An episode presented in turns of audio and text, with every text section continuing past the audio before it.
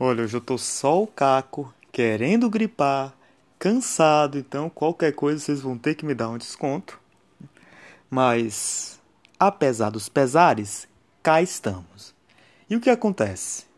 Nessa semana, eu estava entretido numa leitura gostosa, agradável da Fenomenologia do Espírito. Não sei se vocês conhecem, é um livrinho do menino Hegel que é difícil para um caralho. Eu tô aí há alguns anos lendo essa porra e finalmente, finalmente cheguei na metade. então é isso, é muitos anos de leitura para chegar na metade do livro e ficar feliz com porra nenhuma ou com muita pouca coisa. Até porque, se for considerar o que de fato eu entendi, aí, amigo, são outros 500. Aí vai ter que ser mais uns bons aninhos pela frente para que eu possa compreender mesmo o que está sendo dito. É o tipo de obra que você começa a pensar sobre ela, refletir a relação que você tem com ela, a relação subjetiva que você tem com a obra, não a partir do ah, tô lendo a ah, li toda a obra, então fichei, fiz um resumo, pá, não. É uma obra em que a temporalidade, digamos assim, ou a noção da temporalidade, ela se altera qualitativamente, em que eu passo a julgar minha relação com ela a partir justamente desse qualificativo. Estou lendo ela há muitos e muitos anos. Estou lendo esta obra há algumas décadas. Nunca é, ah, já li toda. Então não li toda. Não, eu estou aqui com ela. É uma obra de cabeceira que me acompanha. Dito isso, saibam que há outro fator distintivo, digamos assim, com respeito a ela. Porque é uma obra, como já disse, difícil para um caralho. Então, eu leio seis páginas dela, seis páginas, sete páginas, com concentração total. Isso, sei lá, em torno de umas quatro, cinco horas. Depois disso, eu fico destruído. Eu fico muito cansado. Teve um dia nessa semana, acho que foi na quarta, que deu uma hora da tarde, ou então a minha pausa almoço é de 1 às 2. Duas horas eu voltei, tentei mais 30 minutos, algo nesse sentido. Sendo que eu começo a estudar 9 horas, né? Caso, só para dar um, um info aí, né? Pra vocês perceberem o que, que eu tô falando. Eu sei que eu tava acabado. Né? Só, só tinha lido umas seis páginas dessa obra, ela me consumiu de uma maneira indescritível, tava exausto. Eu disse, ah, quer saber? Se eu forçar um pouco mais, tanto na leitura da obra, então for ler livros mais fáceis, até porque normalmente o meu dia é dividido em três a quatro leituras, né? Vai de leituras primárias a secundárias, terciárias, e cada uma tem um objetivo diferente. Óbvio, obviamente que a leitura principal né, é, a, é a primária, é a que eu tenho um objetivo mais imediato, é que é o foco da minha pesquisa e tal. Ao passo que a leitura terciária, ou mesmo quaternária, o objetivo é mais conhecer, ou então estar tá exercitando o francês, o italiano e por aí vai. Então eu poderia, eu pensei, bom, posso insistir aqui, pegar uma leitura mais fácil. Aliás, as leituras secundárias, terciárias, normalmente são mais simples. Mas se eu fizer isso, se eu passar para essas leituras mais simples, eu tenho certeza, ou seja, se eu forçar, sendo que num período curto, 4 a 5 horas, já tinha alcançado o meu limite em termos de exaustão mental. Se eu forçar um pouco, eu sei que amanhã eu não vou conseguir estudar. Então disse, ah, não, então pera lá, então eu vou dar aqui uma pausa e vou relaxar. Vou ligar o foda-se, vou fazer qualquer outra coisa que não tenha a ver com estudo, com nada do tipo, que não tenha a ver com filosofia, porque às vezes eu pauso e vou assistir palestra em francês, em italiano, tarará, pra estar tá ainda, né, exercitando a coisa. Então eu disse, ó, vou ligar o foda-se, tudo isso, toda essa minha história é para contar como foi que eu cheguei na porra desse filme. Faz muito tempo que eu digo que eu tinha perdido total interesse nesses filmes da Marvel e tudo mais. Sobretudo nesses filmezinhos do Homem-Aranha, que são muito. É, são muito qualquer coisa, né? São muito qualquer coisa. Eu sei que eu abri o negócio lá da Amazon e olhei assim, porra.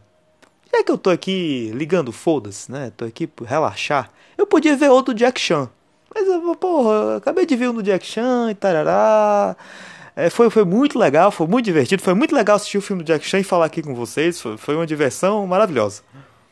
Mas eu disse, ah, não vou fazer isso não. Vou, vou mudar um pouquinho as coisas. E eu vi lá no catálogo dizendo assim: Olha, daqui a uns 10 dias a Amazon vai tirar esse filme aqui, parará. E era justamente o segundo filme do do Homem-Aranha, né?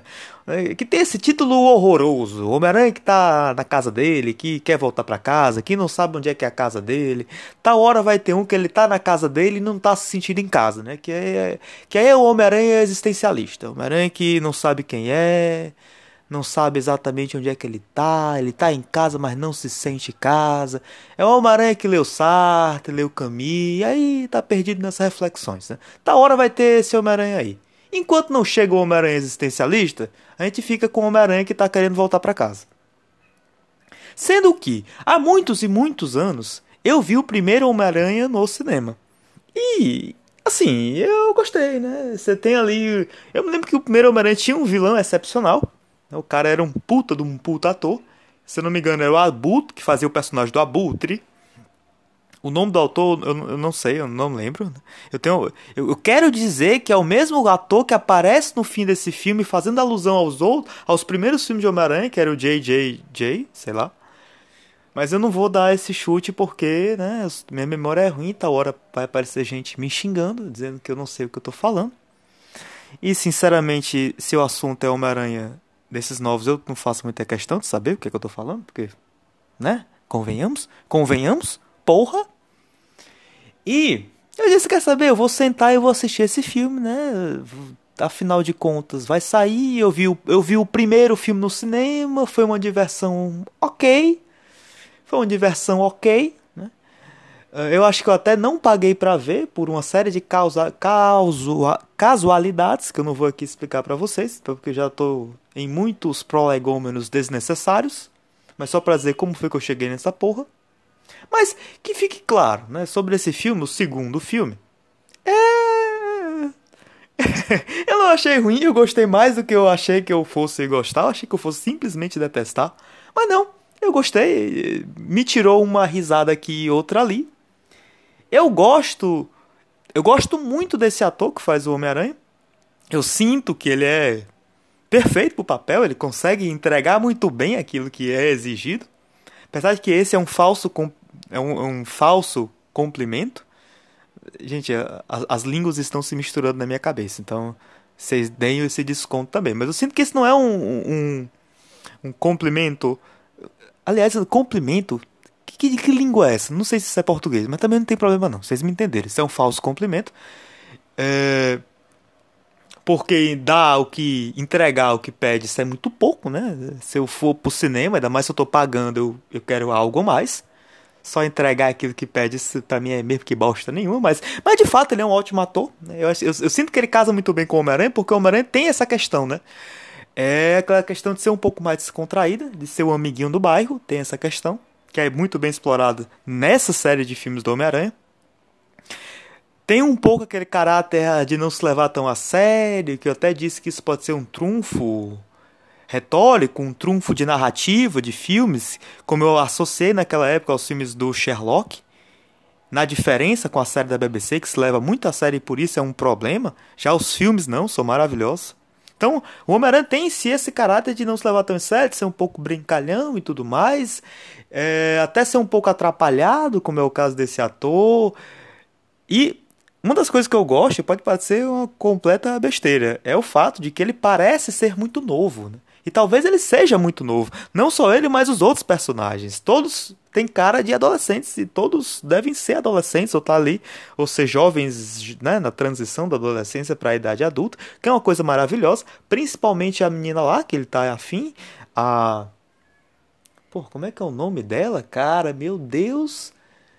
É bom, vocês entenderam, né? A menina que ele tá afim, que eu esqueci o nome dela, né? Esqueci o nome dela, é um ultraje, até porque eu, eu gosto muito de Homem-Aranha. Mas bom, é a vida. Eu gosto muito dessa, dessa, dessa personagem, mais dessa atriz, porque ela parece ser muito nova. Isso é muito bom. Isso é muito bom, né? Você tem sempre aquele problema, sobretudo antigamente nos filmes, e isso parece no, na primeira série de filmes do Homem-Aranha, que é o problema malhação, né? Que você é, a trama requer adolescentes, mas o filme contrata gente claramente adulta. Então tá um, bar, um marmanjo lá, de barba, cabelo branco, fazendo papel de adolescente. Isso é um negócio muito bizarro. Isso é um negócio que corta muito a, a imersão na coisa. Agora não, eles pegaram personagens uh, com clara aparência adolescente. Tem um amigo do Homem-Aranha que é, é, muito legal, eu gosto muito daquele personagem. Eu acho que a maioria das risadas que o filme tirou de mim, que não foram gargalhadas, foram só um haha de vez em quando, foi por causa daquele gordinho. Ele é muito bom, muito bom mesmo. Eu a relação super rápida e passageira que ele teve com aquela lourinha foi uma coisa muito boa. Que aliás eu tô falando assim, né? É um filme de 2019, se eu não me engano. Talvez você nem se lembre mais, porque apesar de eu ter gostado mais do que eu achei que eu gostaria, eu não gostei, gostei pra caralho, né? Não é um filme que, meu Deus, que maravilha. Vamos chegar nisso ainda, vamos chegar. Mas é muito provável que você, meu caro ouvinte, tenha visto esse filme em 2019 tenha saído do cinema e tenha dito, hum, ok, é legal. E de lá pra cá você esqueceu tudo desse filme. Então eu tô falando cenas específicas, eu nem lembro mais o nome do pessoal. Talvez você não esteja nem associando mais o negócio. Talvez você tenha esquecido, né? Isso é coisa boa. Esse filme aí. É... Curiosamente, esse filme é feito para ser deixado para trás. Né? Esse filme não é feito para marcar, esse filme não é feito para ficar na sua memória. Ele é feito para né, ter ter te distraído, né? Se esse filme te distraiu por aquele tempo específico e você sentado no cinema e tudo mais, ou sentado em casa assistindo, ele funcionou, né? Ele cumpriu o papel dele. Vamos também chegar nessa questão aí do filme que está querendo cumprir o papel dele. Mas perceba que eu estou aqui né, fazendo falando bem do filme, tô aqui fazendo um papel, né, de, de alguém que gostou do filme, tá Recomendo? Não, não recomendo. Pelo amor de Deus, não perca o tempo de vocês vendo esse filme. Vão fazer outra coisa. A não ser que vocês estejam exaustos, muito cansados, estejam né, querendo ligar o foda-se pra vida e aí vão lá, sentam, né? Que talvez. Que de fato o, o filme consegue minimamente me distrair. Apesar de que eu fiquei com a impressão de que é um filme. Se o objetivo é distrair, fazer um filme de acho que é duas horas e meia, duas horas e vinte, é um filme excessivamente longo para isso. E aí volta a questão que eu falei no último podcast do Jack Chan. Cara, o Jack Chan sabia que era um filme feito pra não ser nada demais. Feito pra distrair, feito pra te relaxar. E ele entrega isso porque ele dá um filme de uma hora e meia, cara. Ele não quer, não quer muito, ele não, não tem muito problema, não faz um enredo muito complicado, não quer uma trama muito foda. Não, ele quer um negócio muito simples, quer te fazer rir, quer ter uma outra cena de ação aqui Boa não, excelente. As cenas de ação do Jack Chan são excelentes. E ele te entrega e faz isso muito rápido. Eu assistindo esse filme fiquei com a impressão assim, porra, ainda não acabou. Né? Por mais que a função do filme seja justamente essa distração, fazer um filme muito longo quebra um pouco, impossibilita alcançar esse fim que o próprio filme se propôs. Então isso é uma questão. Mas aliás, isso se tornou já praxe, né? Os filmes, muito raramente os filmes de hoje têm uma hora e meia, uma hora e quarenta, todos estão ali passando das duas horas, e isso, sem sombra de dúvidas, está atrelado ao aspecto de financiamento do filme. Eles investem muito, muito e muito muito dinheiro mesmo, então eles fazem um filme longo para receber ainda mais dinheiro, porque eles sabem que nós, os trouxas, vamos assistir o filme.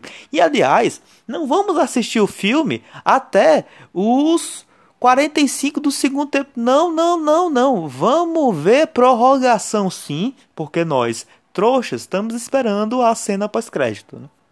Eu acho que isso é muito curioso. Eu fiquei assistindo esse filme eu fiquei pensando na seguinte hipótese. Porque assim, na no YouTube, se você conhece minimamente o funcionamento do sistema do YouTube, se você acompanha algum canal, algum cara que reclamou, porque todos esses caras do YouTube menores, mais independentes, autônomos, reclamam do funcionamento do sistema do YouTube.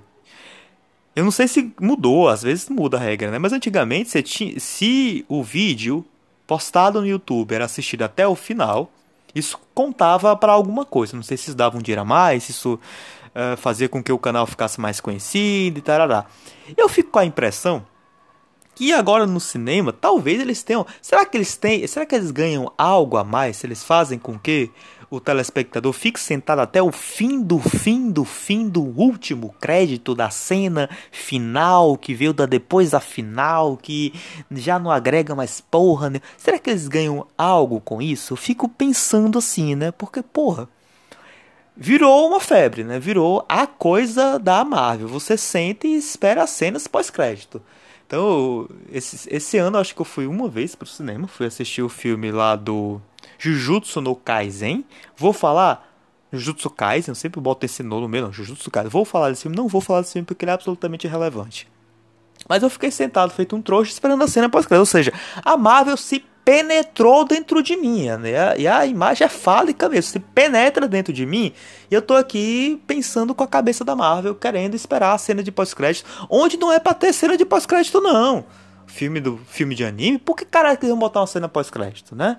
Né? Então a gente está criando essa expectativa muito falsa e errada que veio do filme da Marvel. Tá? Então isso é uma questão. O que, que ela ganha com isso? Isso é algo a se questionar. Mas nós podemos. Bom, eu, obviamente, não faço ideia, não vou dar resposta, não conheço como é que funciona os bastidores da coisa, né? não sei como é que é também. Não sei como é que é o, financiamento, não sei como é que é também o retorno, porque né, o filme da Marvel também tá uma coisa que se acostumou. Eles estão batendo todo o sucesso de bilheteria. Então você vê que, caralho, o filme vendeu trilhões e trilhões de ingressos. Aí outro filme, nossa, vendeu quadrilhões de ingressos. Então você tem esse negócio, aliás, já ficamos absolutamente acostumados, né? Então, quem acompanha jornal, hoje o jornal se acompanha por Instagram, você não lê mais jornal, você lê, você lê só a, a capa, né, do jornal, você lê só a capa da matéria e vai-se embora você tem essa questão, né? Aparece frequentemente isso. Ah, filme tal, bateu o, o sucesso da bilheteria e tudo mais, bateu todas as metas, e pá, que foda. Uma semana depois tem outro da Marvel batendo a meta, duas semanas depois tem mais outro e assim vai. A gente se acostumou nesse processo também. Não sei como é que funciona esse, essa questão, mas né, há hipótese suficiente para que a gente possa inferir o argumento, mas o, o argumento ainda em larga medida hipotético, de que a atual dinâmica de financiamento do filme termina afetando em larga medida o, o valor do seu conteúdo. E isso é uma questão fulcral, que eu vou voltar também vou inclusive amarrar nesse argumento da cena pós-crédito. Né, eu vou, eu vou ter que voltar nisso. Mas, sobre o filme especificamente, como eu disse, tirou de mim uma risada aqui e outra ali não é uma risada profunda. Eu não ri pra um caralho. Acontece, eu ri pra um caralho. Eu tô assistindo agora um anime chamado Slandunk e foram muitas e muitas e muitas e muitas partes que eu ri feito um idiota por duas horas. Muitas e muitas partes que no dia seguinte eu pensando eu me acabei de rir. Muitas e muitas mesmo. Esse filme não conseguiu chegar nem perto, meu Deus, não conseguiu chegar nem perto disso. Era só umas risadinhas aqui e outra ali. Nenhuma cena me marcou. Não teve nenhuma cena de ação que eu olhei e pensei, porra, foda, viu? Não teve nenhuma cena que passou o mínimo, digamos, não é exatamente suspense, mas sabe, uma cena de ação que tá num perigo, que tá ali numa cena dramática que envolve a pessoa, que ele fica preocupado, que ele fica tenso e que de fato, né, a pessoa consegue se esquecer de si próprio por um momento e de fato se emergir quase que completamente naquela cena. Não entregou isso em nenhum momento. E não deixa de ser uma pena, porque os primeiros filmes. Mary J. Ah, cara, lembrei o nome da menina. Mary J. Pronto, ia falar dos primeiros filmes. A Mary J. dos primeiros filmes é absolutamente maravilhosa. A imagem dela tá marcada na minha cabeça para todo sempre. Na verdade, as várias imagens de vários. Do, do, do, primeiro e do segundo filme, digamos assim, são várias cenas que estão marcadas na minha cabeça. E, inevitavelmente, né, eu olho e faço a comparação. Assistindo esse filme do Homem-Aranha, eu sei que dá-se um grande valor você analisar uma obra, um filme por ele mesmo, mas termina que é inevitável você fazer comparações, ainda mais se você, como eu, é um fã dos primeiros filmes. Eu sou absolutamente apaixonado pelo primeiro e segundo filme do Homem-Aranha. Eu acho que na minha lista eu acho não, eu tenho certeza. Na minha lista de melhores filmes de todos os tempos, meu Deus, que a galera vai, que a galera quer ser. Quando a galera monta essas listas, eles querem, eles querem ser pedantes, eles querem ser cults, né? Eles querem ser muito fodas, inteligentes. Ele bota um filme chato pra um caralho, do Bergman, do. de não sei mais quem tudo mais. A galera que eu, eu, eu, nem me dou o trabalho de decorar o nome desses diretores, é que não me, não me interessa eu, sem sombra de dúvida, eu boto o segundo filme do Homem-Aranha com toda certeza, tá lá, tá lá no topo do topo do topo. Aquele filme é absolutamente sensacional. Um filme fantástico, fantástico, fantástico. Aquela cena do Homem-Aranha segurando o trem, aquela puta que pariu, aquela para mim é uma das melhores cenas do cinema. Eu já vi esses dois primeiros filmes várias e várias e várias vezes. Todas as vezes que eu vejo, eu sou envolvido, eu realmente me engajo emocionalmente no filme. Nessa cena específica em que ele está segurando o trem com as cordas e que depois ele fica exausto, a população leva ele, ele está sem máscara, a galera vai e bota a máscara e diz assim: "Mano, eu não vou contar o teu segredo não". Essa cena é maravilhosa, maravilhosa. Nossa, eu sempre me emociono assistindo ela. É depois chega o Octopus e dá uma porrada nele. Cara, essa cena é muito boa. E falando em sentimento de perigo, sentimento, aquele sentimento especificamente tarantiniano, sabe o filme do Tarantino? O, o filme do Tarantino, você sempre tem uma cena não, que você, que você que passa a seguinte sensação, que é a cena do vai dar merda, né? Tu sabe que aquela cena vai dar merda, pode muita certeza dar merda. Meu Deus, é 99.9% de chance de dar merda. Sabe aquele sentimento? E o, o, telespectador fica tenso pela cena, né? É um filme, é ficção, mas ele fica tenso. Ele se esquece que ele tá na casa dele, no conforto e tal. Ele fica tenso com a cena da mesma forma. E eu lembro que o primeiro filme do Homem-Aranha é uma cena muito. Né, uma cena muito assim, né? Não é uma cena, uma grande cena de ação e o caralho e tudo mais. Não. É uma cena que o Homem-Aranha tava lutando com o Duende Verde. Ele volta para casa. Acho que era o Duende Verde. Volta para casa na mesma hora, quase na mesma hora, o cara que era o Duende Verde, que é o pai lá do amigo dele, aquele, ator que é, acho que é o William Dafoe. Aquele ator é sensacional, aquele cara é espetacular. Ele tem uma cara de psicopata, que fala disso muito é o Kitsune. Kitsune adora ele também, ele fez aquele filme maravilhoso que é do o farol, né? ele tem sempre uma cara de psicopata, impressionante. A gente acha que mesmo no farol ele vai botar a máscara de Duende Verde e vai fazer o terror. Ele tem uma cara de psicopata. Então, tá o Dafoe conversando com a tia May e tudo mais. E o Homem-Aranha tem que. Ele tá ainda fantasiado, só que tá sem a máscara. Ele vai pro teto, né? Pra não ser descoberto para não ser descoberto como Homem-Aranha, só que ele tá com um corte. E aí você tem toda uma cena que tá na parte de baixo, no chão, né? Que diga assim, não tá no chão conversando, o Dafoe e a tia May, e tá no teto, o Homem-Aranha pendurado com um corte que tá uma gotícula de sangue tá para cair. E tu fica muito tensa, porque essa gota vai cair em cima do Dafoe, ele vai descobrir que o cara é um Homem-Aranha, vai dar uma treta muito grande, e tu fica olhando pra gota e pensando, gota não cai não, pelo amor de Deus, mas ela vai cair, meu Deus. É um momento Tarantino, tu vai dar merda. Tu olha, porra, vai dar merda esse negócio aí. E sempre que eu vejo, eu fico tenso com essa cena. Sempre, sempre, sempre. Não tem uma vez que eu não vejo, eu não fico tensa. Em todos esses filmes do Homem-Aranha, tem cenas nesse sentido. É um filme que tem uma densidade absolutamente impressionante. Lembro, no segundo filme, eu vou, vou, ficar variando aqui, né? No momento eu tô naqueles primeiros filmes do início dos anos 2000. Não vou voltar pro o filme novo agora não. No segundo filme daqueles, o aquele filme para mim é sensacional. O Homem-Aranha ele tem um momento em que ele está indeciso sobre o fato de ser ou não um herói. Né? Ele já é um herói, obviamente, está no segundo filme, ele já, já, já manja das coisas, né? ele já sabe tirar, tirar as teias e tudo mais mas ele percebe que isso interfere muito na vida privada dele. Tanto é que ele não consegue ter uma vida privada. E você sabe que o Homem-Aranha tem aquele negócio, né? De ser um moleque trabalhador, ele tem que trabalhar, ele tem que estudar, ele tá sendo gritado por aquele maluco espetacular que é o JJJJJ, né? Então aquele filme é fantástico. Ele tem muitas responsabilidades, ele quer sair lá com a Mary J. E ele não consegue porque, bom, né? Ser herói meio que fode a vida dele um pouquinho, né? Fode a vida dele. E aí, em razão de toda essa dúvida interior, em razão dessa insegurança, ele não consegue ser o Homem-Aranha. Não é nem que ele não queira, ele não consegue. Então, a insegurança interior faz com que ele perca os poderes. E tudo isso é muito bem caracterizado, tudo isso é muito bem apresentado. Você sente a digamos, a perturbação do personagem. Você sente o drama interior. Você sente como aquilo pesa na vida dele. E o corpo reage em função desse drama interior.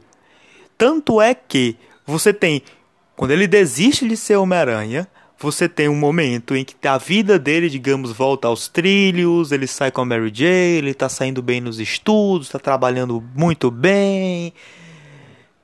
E paulatinamente ele volta à vida de Homem-Aranha. Ele naquela cena espetacular quando joga o ele tá conversando com a Mary Jane, aí o, o Octopus joga o carro, ele aquela cena, meu Deus, é fantástica. Ele em câmera lenta, ele pula, salva a Mary Jane, que o carro passa em cima dele. Aquela cena é espetacular. O que, é que eu quero dizer com isso? Todas cenas marcantes. E sobre o filme agora, recente, o de 2019. Eu não vou entrar no particular, até porque para mim não tem um particular. Nada me marcou, nada me comoveu, nada me deixou tenso. Se você, caro ouvinte, quer uma sinopse, quer uma reflexão sobre o roteiro, quer uma reflexão sobre os personagens, vá ver o Kitsune da semana. Sim, de novo o Kitsune. Ele fez vídeos sobre Homem-Aranha. Ou vídeos não, áudios, podcasts. Ele fez áudios sobre Homem-Aranha. Ele faz toda uma reflexão sobre o roteiro, sobre a narrativa. Ele relaciona com o universo DC. É fantástico. Eu vi faz muito tempo, faz muito. Nem tinha visto o filme, mas eu vi porque Obviamente o podcast do Kitsune é mil vezes melhor do que esse filme, né? Então, né? foda-se. Mas eu recomendo, se vocês querem esse tipo de análise, vão lá ver. Minha questão é outra. Né? Até porque eu já disse um milhão de vezes, eu não faço sinopse, eu não faço sinopse, não, não faço reflexão sobre, a história em si, né? Não é, não é essa questão. Eu não faço reviews, pronto. Ele faz reviews, eu não. Minha questão é outra. Até porque não há exatamente uma história aqui. Não há uma história. Eu fiquei com a impressão quando termina esse filme que ele serve para Primeiro tem a questão da distração, né? Ele quer fazer com que seja uma distração absolutamente banal. Ele também serve para, digamos, dar uma continuidade. Isso aqui vai ser o, o máximo que vocês vão ter de reflexão sobre história universo DC. Dar uma continuidade à história da DC, depois que tem lá a Guerra Infinita, depois que a galera morre, depois que não tem Homem de Ferro, Capitão América, isso e agora. E de fato, Assim como no filme apresenta, isso é também o jogo, digamos, editorial da coisa. Fazer com que o Homem-Aranha, os seus filmes, assim como o personagem, seja o carro-chefe pós fim daquela primeira fase da Marvel, que termina ali nos, no, no Guerra Infinita. Então você tem essa função do filme. Né? Então, duas funções. Essa dele carregar a nova fase, digamos assim, da Marvel, porque já sabiam que era um herói, um herói muito simpático, que de fato atraiu muita atenção, que em larga medida ele pode conseguir fazer isso. Você tem ali um, uma distração muito banal e simples e vulgar. E a terceira coisa para que ele serve é, no fim, você dá uma pitadinha naquela cena final, dá uma pitadinha do que é que vai ter depois. Então você tem o Fury, que é um puta ator, gosto muito das cenas dele nesse filme. Tá na, lá na casa do caralho, o Fury tá na casa do caralho. Isso vai introduzir outras coisas que você que acompanha o filme da Marvel deve saber. Eu não faço a menor ideia. Eu sei que tem aquele negócio de Eternos, tem esse negócio da Capitã Marvel. Não vi nada, não vou ver. Foda-se, né? Foda-se. Então, o filme em si quase que não tem, né? Não, não tem um filme em si. E aí volta a questão que eu falei no último podcast sobre Jack Chan e as comparações que eu fiz com como está o andar das coisas na Marvel, que é pura forma. Então, esse filme é absolutamente destituído de conteúdo. Essa destituição de conteúdo se expressa pelo fato de que eu não consigo, não consegui me engajar em nenhuma das cenas. Não consegui sentir emoção, sentir alegria, sentir tristeza, nada. Há algo muito específico nos filmes da Marvel que é justamente o cinismo. É toda uma série de filmes feitas baseadas num pilar. E este pilar é justamente o cinismo. Em larga medida, é também o cinismo que caracteriza a nossa era. E nesse sentido, os filmes da Marvel se haveria um motivo elevado, superior, a mais, para que você veja os filmes que não a pura e mera descrição, eu diria que em larga medida, e isso eu digo já há muito tempo, os filmes da Marvel descrevem o espírito do nosso tempo. O espírito do nosso tempo. E eu não digo isso no sentido positivo. Que eu sei que tem gente. Bom, a, a, a, nossa época é marcada por uma vulgaridade que é um negócio de doido, né? Nossa esquerda, principalmente, é de uma decadência intelectual que é gritante o negócio, né? Então, eu sei que recentemente. Recentemente não, né? Assim, isso se repete. Sempre que tem esse negócio do Big Brother, recentemente, Antigamente a esquerda tinha todo aquele negócio, ah, Big Brother, coisa de alienado, não sei o que. Aí hoje a esquerda inverte o jogo. Não, ah, mas Big Brother, porra, você, você é um erudito que tá criticando o Big Brother. Não pode, Liz, não pode, Liz, você é o pedante de merda. Big Brother, na verdade, é um ambiente muito diverso, multicultural, com várias subjetividades, Liz. Várias subjetividades diferentes, então é muito enriquecedor, né? Então, é muito curioso, porque Assim como o filme da Marvel, também o Big Brother, em larga medida, expressa algo de um espírito e o espírito nacional. Né? Isso não quer dizer que seja necessariamente uma coisa positiva, mas também não quer dizer que você não deva assistir. Pelo contrário, você assiste com espírito crítico para entender algo do âmago da nossa nação. Assim como é possível assistir criticamente os filmes da Marvel, não para dizer, caralho, isso que é cinema, então, porra, arte contemporânea, Liz, é filme da Marvel. Você que tem esse negócio de arte clássica, filosofia da arte, você é um pedante de merda. A nova arte é Marvel. Não é isso a questão, né? Quem fala esse tipo de coisa é um completo imbecil. Isso é, isso é uma coisa de doido. Isso é Nossa Senhora. O cara que fala um negócio desse. Bom, é a nossa degenerescência intelectual que está aí a 100%, né? Truando, tem coisa de doido. Mas há de fato uma função positiva. Que haja uma função positiva não é que o filme é positivo, é justamente o contrário, ele reflete a nossa miséria. Na medida em que ele é, do ponto de vista cultural, o cargo-chefe, que ilustra, em larga medida, em largos passos, o que é o espírito da nossa época.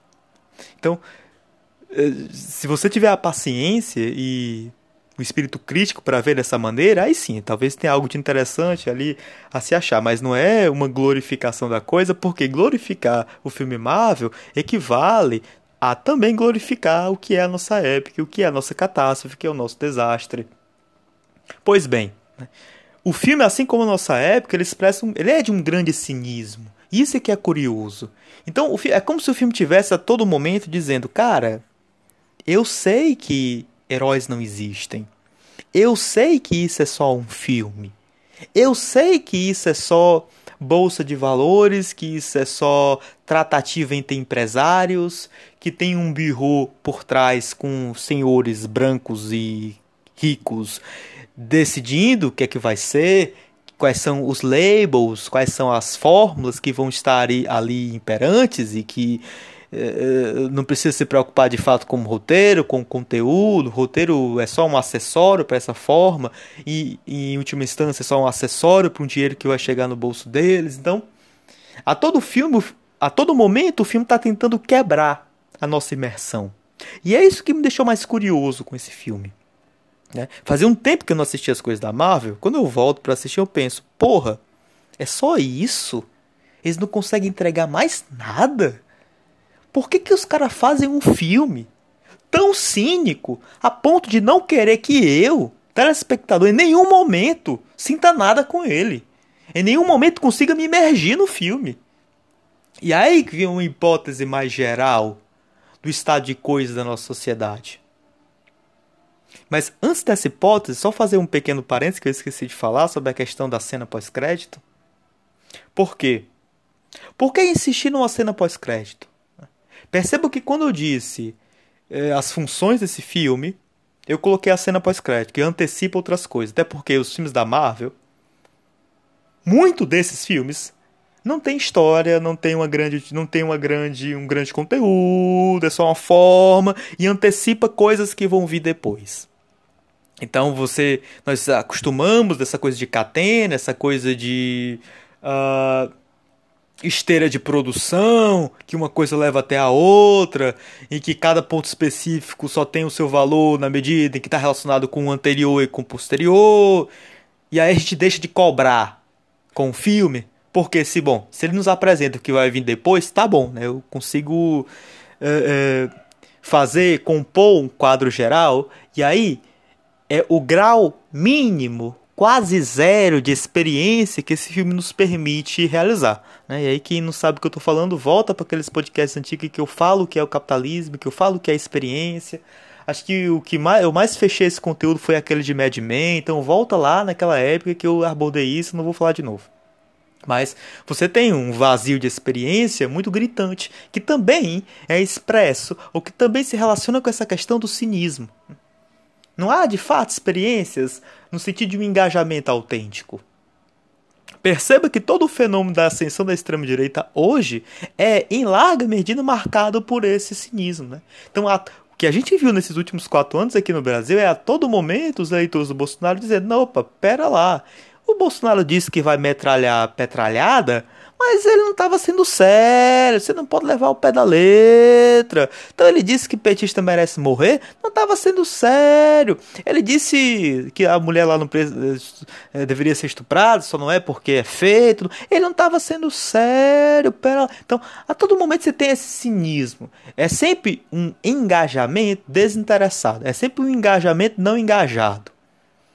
Essa postura que nós temos com respeito às figuras de extrema direita, nós não, né? Pelo amor de Deus. A galera que tá ali seguindo eles e é o seu público fiel. É o seu, os seus 30% forte aqui do Bolsonaro. Tem, tem um número que é 30%.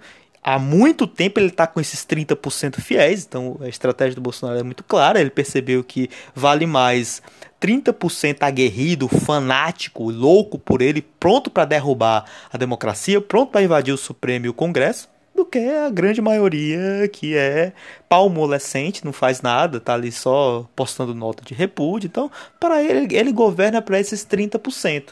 Nesse sentido, ele tem uma intuição muito interessante da política, né? Eu, eu queria que o Lula dissesse, bom, né, se você tem os seus, eu tenho os meus, o bagulho é luta de classe mesmo, então pau no cu dos seus 30%. Seria muito mais divertido. Aí apostar na unidade nacional, isso é sonho de sonho de sonho, né? Está, meu Deus do céu, né? Pelo amor de Deus. Bom, mas percebam como esse cinismo está marcado e presente na nossa época. E percebam que, como um retrato disso tudo, como uma consequência quase que imediata, não há engajamentos autênticos. O que há é sempre engajamentos parciais, relativos, engajamentos desde sempre furados. E é essa que talvez essa imagem é que talvez melhor caracteriza esse filme. É um filme que a todo momento se nega, de fato, dá a chance para que o telespectador se se confunda com ele. Tem aquela experiência, tenha de fato uma experiência. Tanto é que, né, eu perdi o fio da meada, voltando para a questão da cena pós-crédito. Tanto é que, antigamente, os filmes, quando ele tinha essa pretensão de ser algo mais, perceba que quando eu falo dos primeiros filmes do Homem-Aranha, até hoje eles estão marcados dentro de mim, né? Então, eles me constituem. Volta e meia eu penso do nada naquelas cenas porque são fantásticas.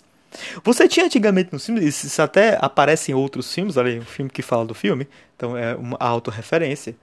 A questão do casal, que vai ver um filme de romance, o filme é muito bom, mas isso acontece com outras coisas também, né? Com outros filmes. Não só pro casal, não só pro romance. Mas que teve uma experiência tão agradável, teve uma experiência tão sensível, tão marcante, tão. Né? tão verídica que ele não consegue se levantar. Pronto, quem fala disso é Lisbela e o Prisioneiro, aquele nosso filme maravilhoso, nacional, do Celton Mello. Aquele filme é fantástico, tem uma cena que ele fala disso, né? Que o filme é tão bom que fica os dois na sala de cinema. Por mais que não tenha cena pós-crédito, eles ficam sentados até o fim dos créditos. Porque foi um negócio que em primeiríssimo lugar, fez com que eles se esquecessem de si mesmos e se integrassem com o filme ao tal ponto que, uma vez que o filme acaba, é como se eles precisassem de um tempo a mais. Um tempo para se reordenar, para se achar. porque eles se perderam no filme. Se perderam no filme. Então, mesmo que o filme acabe, eles precisam de um tempinho a mais para voltar a ser quem eram. Se achar. Saber que estão sentados numa sala de cinema, em determinado país, determinada cidade, estado e tarará.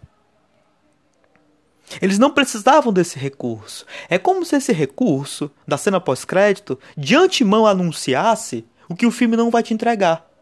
E o que ele não te entrega é essa experiência do se perder nele. Porque não há como se perder em algo que é pura forma, se não tem conteúdo.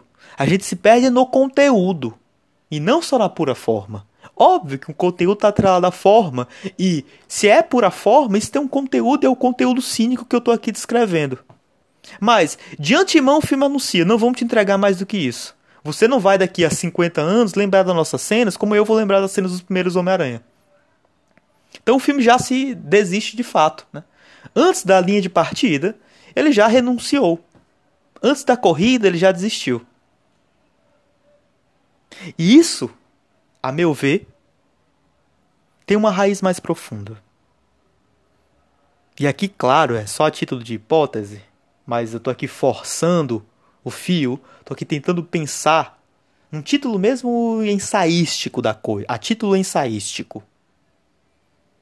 Que essa renúncia a priori do engajamento e do perder-se nele de um conteúdo efetivo que permita com que o leitor se perca no filme. Ilustra, em certa medida, o receio que a sociedade, aqui eu vou usar no abstrato mesmo, né, que a sociedade, ou então que a classe dominante, ou então que os poderes constituídos, né? Aqui eu vou deixar no abstrato, você use o significante que você quiser. Né? Esse aqui cada um é com cada um é com você. Eu não detenho verdade nada. Mas me parece que isso ilustra um medo dessa classe dirigente, dessa classe produtora, desse grupo por trás do filme, ou grupo que está ali nas rodas, está fazendo, está determinando as rodas sociais, que eles têm um certo pavor de uma subjetividade verdadeiramente engajada. Isso assusta. Porque, em larga medida, uma objetividade engajada, apaixonada, ela é imprevisível. Então, se nós pegarmos um filósofo alemão, que é dito o filósofo do idealismo absoluto, do saber absoluto, a coisa mais séria e fechada possível, né? para quem não sabe lê-lo corretamente. Mas esse filósofo frio, que quer, quer ter o saber absoluto, a razão e tarará, ele nos diz: nada de grande foi feito no mundo sem paixão. E paixão, no sentido do Hegel, não é só inclinação subjetiva. Tipo, ai, tô apaixonado por aquele meninozinho. Ele é tão bonitinho, chonei nele. Ou então, nossa, amigo, tô apaixonada por esse sapato. Não, não, não. Não é isso que o Hegel está falando, meu amigo. Ou então a bela alma que diz: Ah, estou apaixonado por um ideal, o ideal do comunismo, ou o ideal daquela mulher, não sei o quê. Não, não, não, não, não. A paixão que ele fala é justamente a desse engajamento total, que marca o caráter do indivíduo. Porque ao mesmo tempo o Hegel nos lembra: não existe o homem em geral. Não existe um indivíduo abstrato. Todo homem, todo indivíduo é determinado, é concreto. E o que o determina é a sua paixão. Enquanto um fim que ele se propôs para ele mesmo, porque o homem é autônomo, o homem tem razão, o homem não só aceita os fins que nos, é, que nos são impostos pela sociedade, pelo padre, pelo professor, pelos pais. Não. O homem ele pode forjar fins para si mesmo. Né? Imagina os nossos homens engajados que dizem: o fim é o comunismo. Forjam um fim para si mesmo, ainda que destoante da realidade, e diz: Eu vou trabalhar para chegar nesse fim. Eu vou trabalhar para alcançar esse fim. E, segundo esse fim, toda a sua subjetividade se encontra marcada. Constitui o seu caráter. O homem se determina. É aquele que luta para alcançar aquele fim. E não o faria se não fosse apaixonado. Se esse fim não constituísse uma paixão. Essa energia, esse motor que o move. E que faz com que todos os outros fins, todas as outras inclinações, todos os outros sentimentos secundários ficassem para trás. Fossem negados. Fossem tornados secundários. Fosse dito, não, eu vou sacrificá-los. Todas as outras inclinações particulares e finitas são sacrificadas em prol desse grande fim. Essa é a subjetividade apaixonada. Esse é o grande homem. A nossa época é carente de grandes homens. A nossa época é carente de heróis. Aqueles que fazem grandes feitos. O máximo que temos são esses palhaços, como o Bolsonaro, que não é um herói, não é um grande homem. É só um cínico. É só um qualquer, um Zé Ruela. Que não exige engajamento verdadeiro, mas só engajamento falso cínico, carente, que não marca uma personalidade e um caráter, mas só deixa um vão, um vazio. Tanto é que toda fala possível é só falas banais, é só roteiros dados, é só um palavreado, frases repetitivas, né? frases já dadas. Então é, é, é fora Lula, é Supremo corrupto, esse tipo de coisa. Bordões. Pronto, essa palavra são só bordões. Então percebam que essa subjetividade engajada tem um potencial, um potencial político muito grande, muito forte, imprevisível. E essa imprevisibilidade, esse azar, esse acaso que amedronta. Então, me parece que toda essa produção midiática ela tenta né? E aí eu falo dos filmes, sobretudo da Marvel, porque são aqueles são é o carro-chefe cultural do espírito do nosso tempo. Olha aí, ó. A, a, os filmes da Marvel são o carro-chefe cultural do espírito do nosso tempo. Vocês anotem, citem, diz, ó, Alan disse isso, tá Carro-chefe cultural do espírito do nosso tempo.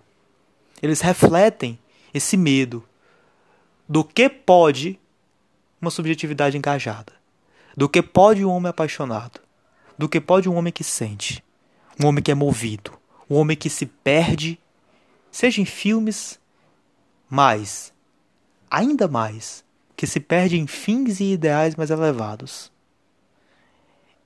E essa ideia do sentimento, da paixão, do engajamento, do potencial da subjetividade que temos que resgatar. Mas ao mesmo tempo é essa ideia que vem obliterada esquecida e apagada por esses filmes que nada mais entregam do que uma pura forma e que de antemão impossibilitam qualquer engajamento. Então é isso, meus amigos, a reflexão sobre Homem-Aranha. Até mais.